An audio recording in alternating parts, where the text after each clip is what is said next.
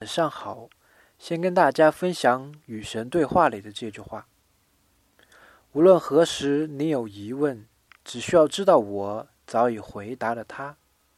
答案可能在一篇已经发表的文章里，可能在你爱的人将要说出的话语里，可能在一首已经写好的歌里，也可能在你将要认识的一个新朋友那里。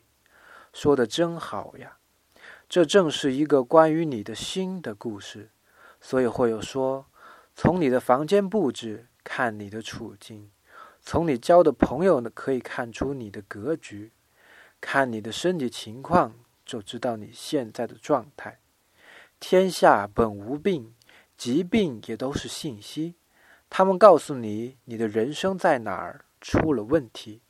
说了半天，这不就是全息吗？今天请回复全息，给你看文章。